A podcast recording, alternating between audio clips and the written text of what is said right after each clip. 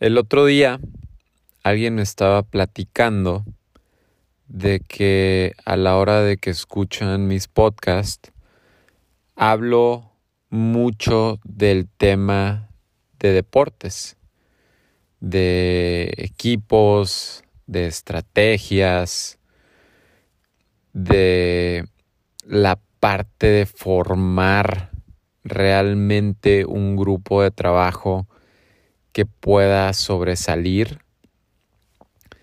Y a lo largo de los años me he dado cuenta de que los deportes y este mundo de los restaurantes tiene muchos puntos de comparación. Para empezar, cuando era niño y jugaba de todo, jugaba fútbol, jugaba básquetbol, nadaba, corría, y eso fue desarrollando en mí un grado de ser sumamente competitivo. Porque a pesar de no ser el mejor en una cosa cuando estás practicando tantas actividades, pues ya una vez adentrándote en el juego, en la estrategia, en la técnica, vas adquiriendo más habilidades y más recursos. Y si eres constante, te vas volviendo mejor, pero el crecimiento es muy, muy lento, ¿sabes? Cuando agarras un balón y estás tirando desde la línea de tiros libres en el básquet, pues las primeras 200 veces que tires vas a meter 20, el 10%. O sea, eso es normal poco a poco podrás ir subiendo tu grado de efectividad, tu puntería. Y en cualquier deporte creo que eso es el mayor reto, ¿no? Ver cómo creces poco a poco en, en tu habilidad, en tu técnica. Y siento que en cocina pasa eso muchas veces, porque trabajas con tanta gente, formas equipos de trabajo que son sumamente unidos, pero que a la vez, igual como en los deportes, puede haber muchas veces donde los grupos se rompan, donde haya conflictos. Creo que eso es normal en un ambiente de trabajo moderno, digamos, donde estamos compitiendo todos los días, donde estamos tratando de salir adelante cumpliendo nuestros objetivos o nuestras metas del año, etc.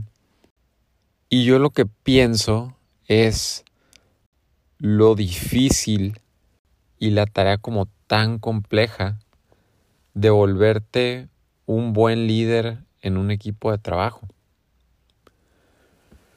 porque a pesar de que podamos tener capacidades natas de hablarle a la gente y tener más tacto y poder ser abierto a todas estas cosas que pasan en el día a día, poder entender que para seguir creciendo tenemos que que apoyarnos de esos grupos.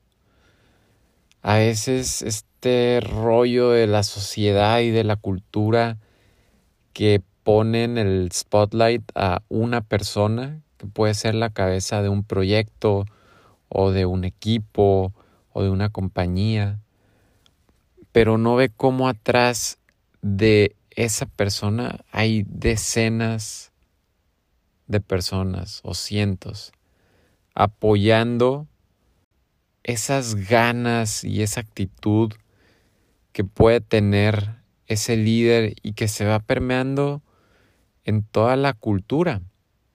Yo creo que realmente eres un buen líder cuando puedes crear más líderes.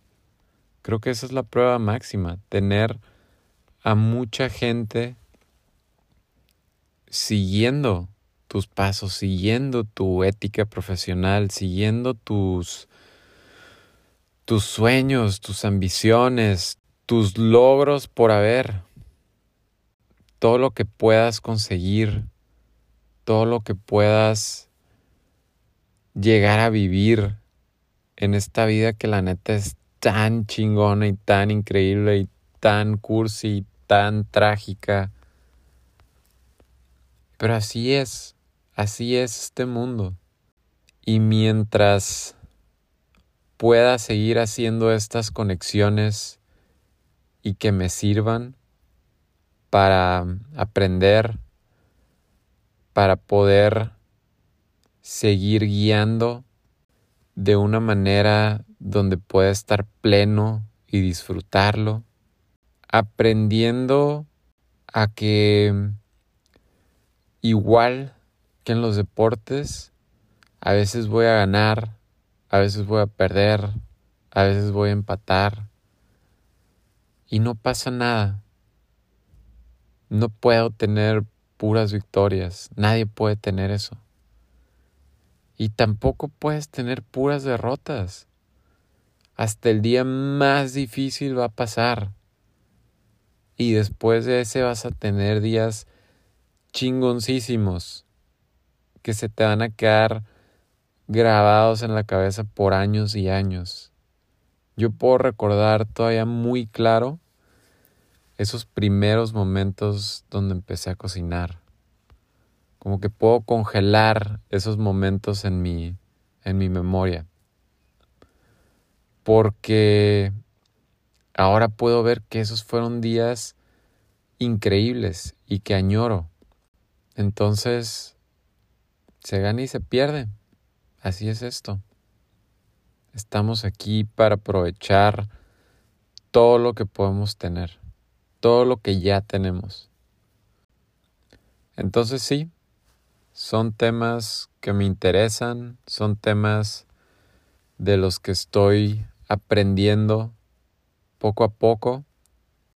Me hace entender otro panorama del cual yo era sumamente ignorante sin entender muy bien todo este trabajo que hay atrás del telón, que son estas batallas que he tenido conmigo mismo y que es esta parte del ego que constantemente me está hablando al oído.